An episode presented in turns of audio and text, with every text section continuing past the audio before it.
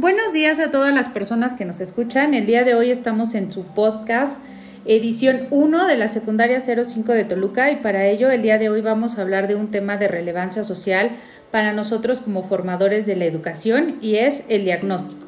Me gustaría iniciar este día presentando a dos especialistas en la materia, la maestra Mariana Mundo Mendoza y al doctor José Juan Anaya Sandoval. Y para ello me gustaría partir de la definición que tenemos el día de hoy, que es de Busain y Marín del 2021, 2001, perdón, que nos dicen que la conceptualización de este, eh, de este proceso que vamos a realizar nosotros al principio, que es el diagnóstico, trata de describir, clasificar, predecir, explicar el comportamiento de un sujeto dentro de un marco escolar. ¿Quién es este sujeto?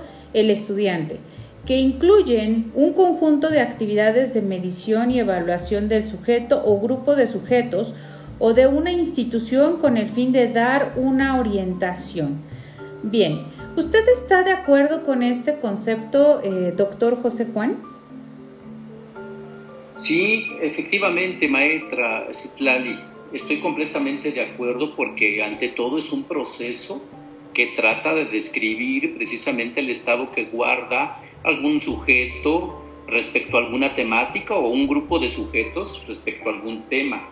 Hablando de la educación, en este caso de los adolescentes, el diagnóstico, también llamado diagnóstico pedagógico, no se trata de verse como una acción unilateral o terminal, sino todo lo contrario, como parte del proceso educativo, parte de, de donde el docente parte para su enseñanza, porque la va a guiar el diagnóstico pedagógico o educativo, pues se puede decir que es un arte que practicamos todos los docentes, porque, permite descubrir e interpretar con qué elementos, con qué conocimientos, habilidades arriba un estudiante a las clases. Eh, nos permite detectar al mismo tiempo cómo a partir de esos conocimientos podemos nosotros enseñar en consecuencia. Entonces es relevante, eh, es una herramienta sumamente importante porque precisamente al hacer el análisis eh, de esta herramienta nos va a permitir detectar los signos con los que los estudiantes están en nuestra clase. Bien, maestra Mariana, para finalizar ese podcast me gustaría saber cómo es que usted aplica su diagnóstico en clase.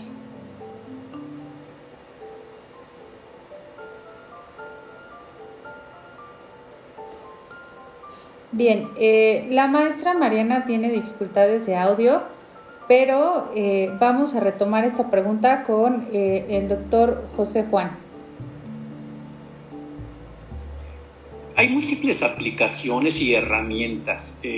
nosotros, los maestros frente a grupo, comúnmente lo aplicábamos como una herramienta escrita. Lo confundíamos muchas veces con la aplicación de un examen, un cuestionario con los estudiantes.